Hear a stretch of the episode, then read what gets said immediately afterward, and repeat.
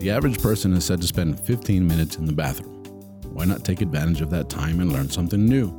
Presenting the 15 minute podcast on weird facts, crazy details, and funny particulars that you'll be able to enjoy while you're taking a sh.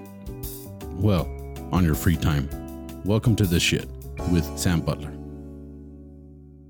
Welcome to another episode of the Shit Podcast. Thank you guys for joining me once again. Before we get started, I do want to let you all know that if you're in El Paso, Texas, we will be at the El Paso Comic Strip on April 13th. That's Wednesday, April 13th at 8 p.m.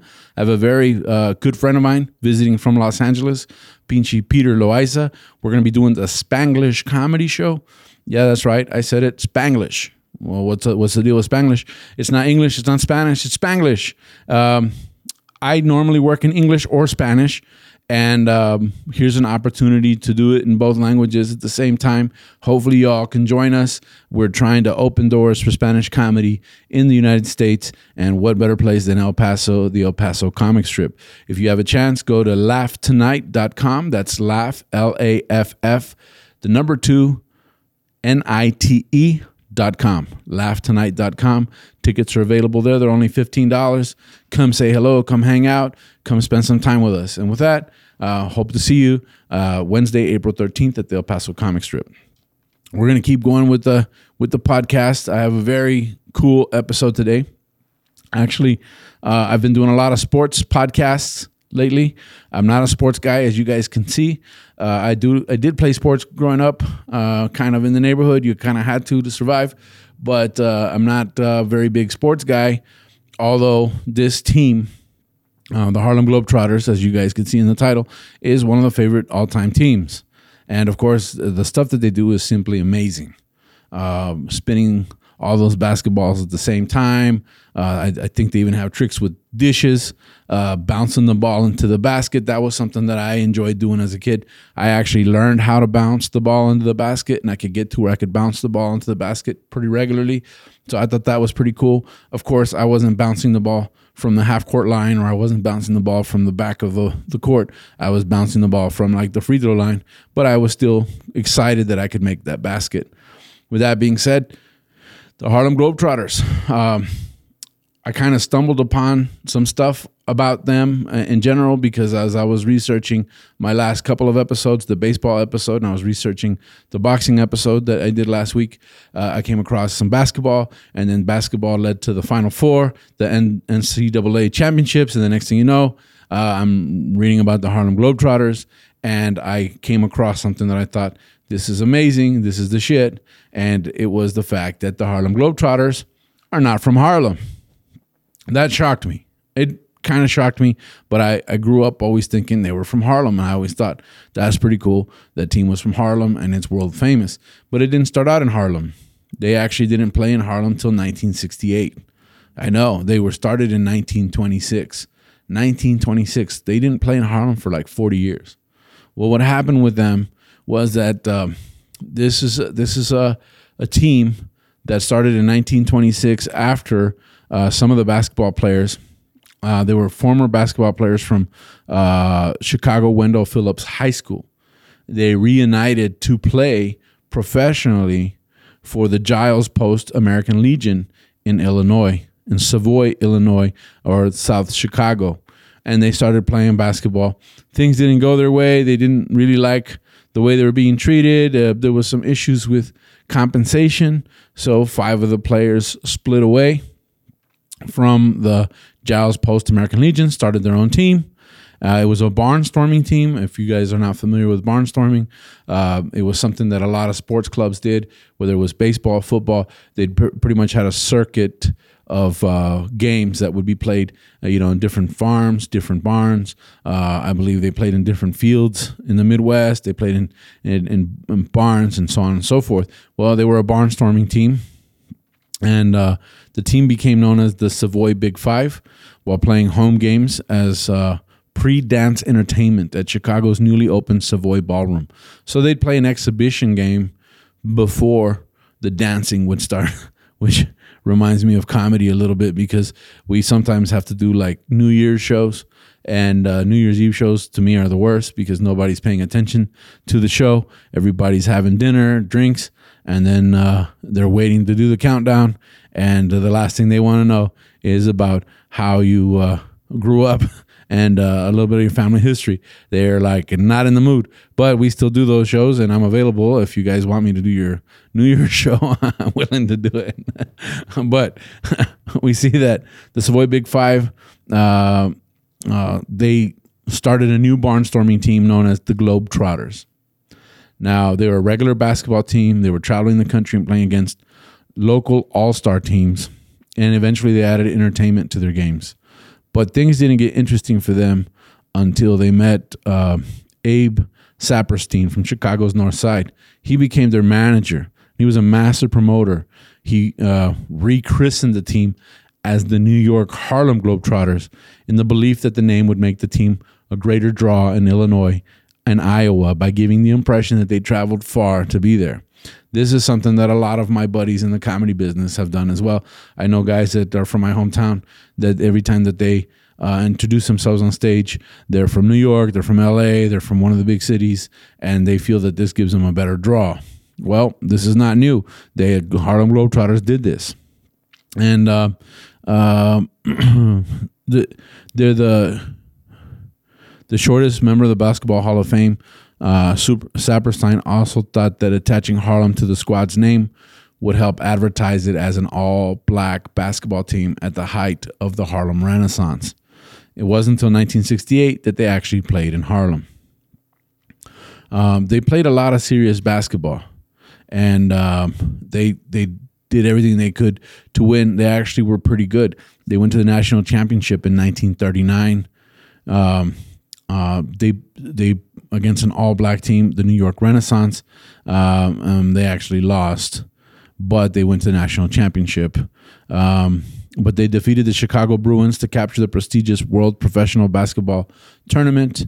The following year, the Globe- Globetrotters didn't start to incorporate ball tricks and dribbling in exhibitions. So they went and actually played again in the following year against the Chicago Bruins and won. So that kind of legitimized them.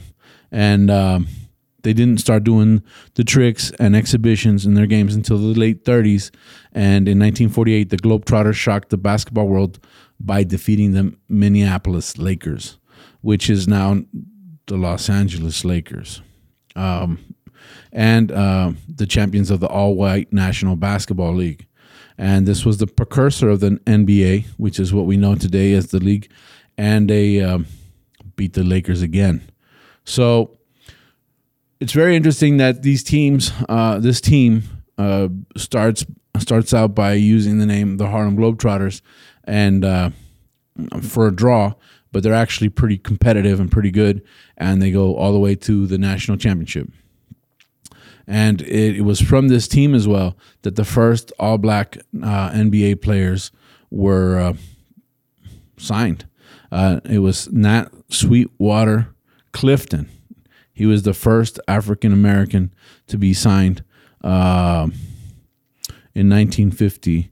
Uh, May 1950, Nat Sweetwater Clifton became the first African American player to sign a contract with the NBA by uh, inking a deal with the New York Knicks. Earl Lloyd and Chuck Cooper, who also broke the color barrier in 1950, had played briefly with the Globetrotters. And of course, a very famous basketball player, Wilt Chamberlain. He began his professional career with the team.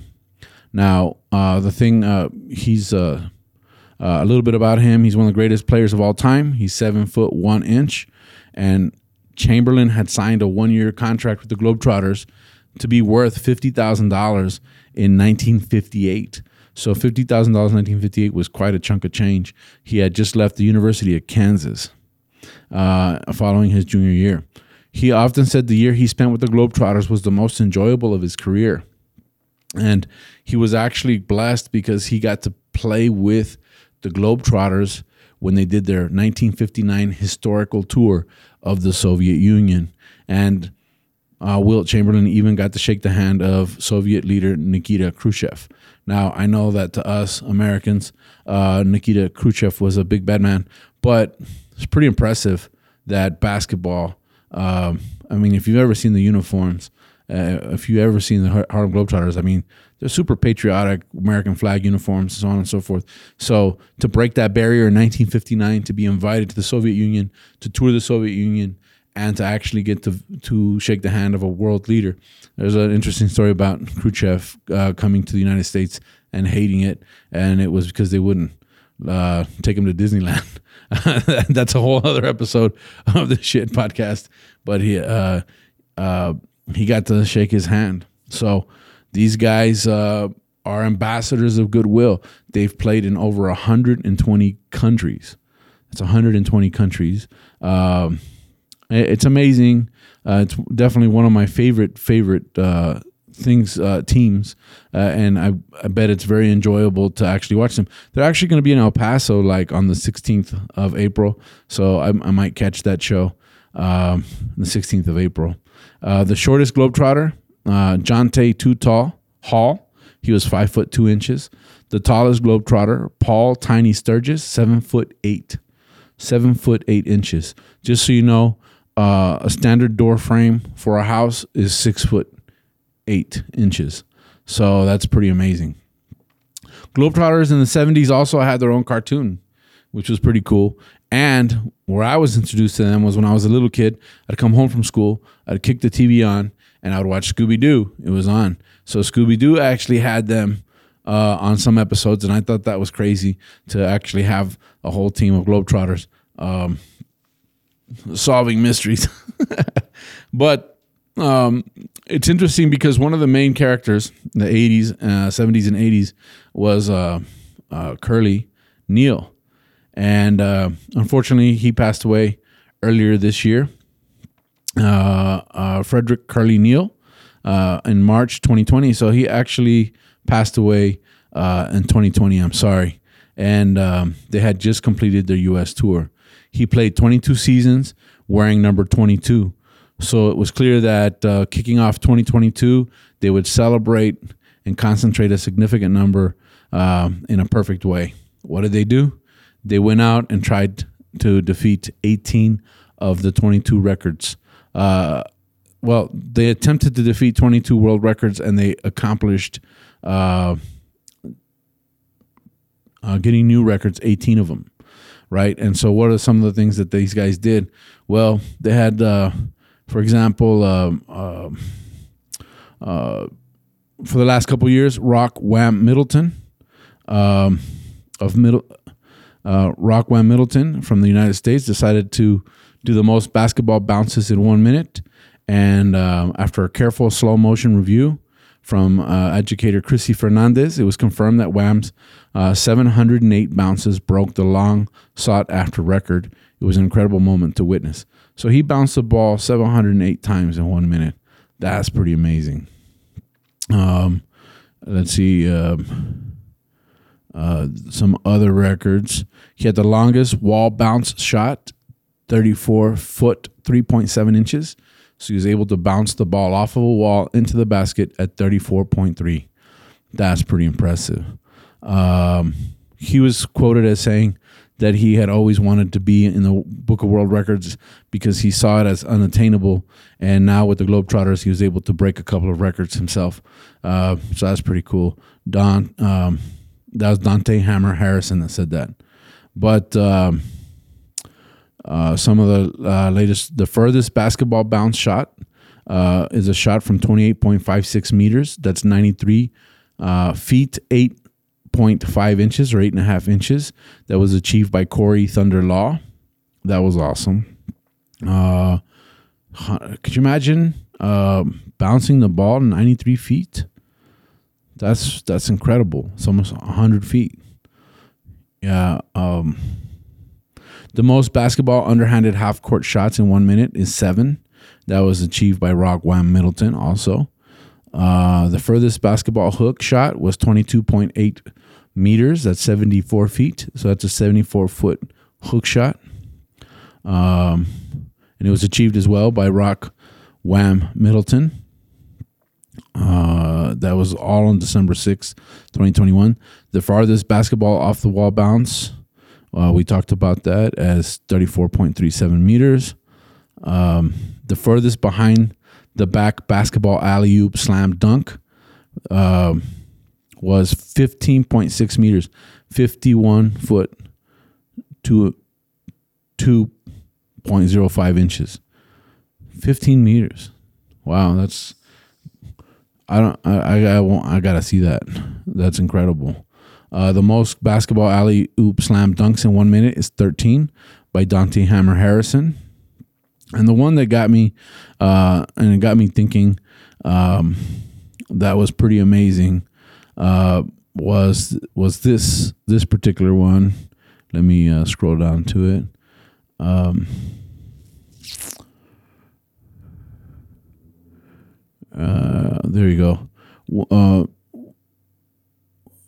Paul Dazzle Kidden from Poland was the first Polish Harlem Globetrotter and the only foreign player on the team who broke the record for the most consecutive catches of a spinning basketball with 26 spins and was met with a uh, raucous, uh, I don't know if that's the right word, but he was met with a, a lot of cheers from his teammates and emotions running high. So uh, it was interesting to me to see that the Harlem Globetrotters actually have Polish players. Now I know that back in the '80s they had women uh, players. I haven't kept up with them to be honest with you. I mean, I, I have, I've uh, kind of grown up and had responsibilities, but um, they are in El Paso on the 16th. Um, maybe I'll go catch them and see what's going on uh, live. But this is obviously the shit. The Harlem Globetrotters are the shit as far as I'm concerned. Uh, amazing antics, amazing acrobatics, amazing sportsmanship and comedy, and they do it as uh, ambassadors of goodwill. And with that, I end this episode of the Shit Podcast. Thank you guys for joining me. And of course, uh, they weren't from Harlem; they're from Chicago, but I, I they're they're the Harlem Globetrotters to us. Uh, thank you guys for joining me. Please like and subscribe. Uh, hit the notifications bell. Uh, leave your comments. I read the comments if you like the episode. If you have additional information or, or tell me what your your favorite uh, trick that they do is, uh, like I said, I'm always reading the comments. You can follow me on my social media as Tu Amigo Sam. That's T U Amigo Sam, and uh, you can. That's also the YouTube channel. And um, you can find me on Spotify and other platforms as Takagado Podcast. With that, we end this episode of the Shit Podcast. Thank you guys for joining us. We'll catch you on the next one.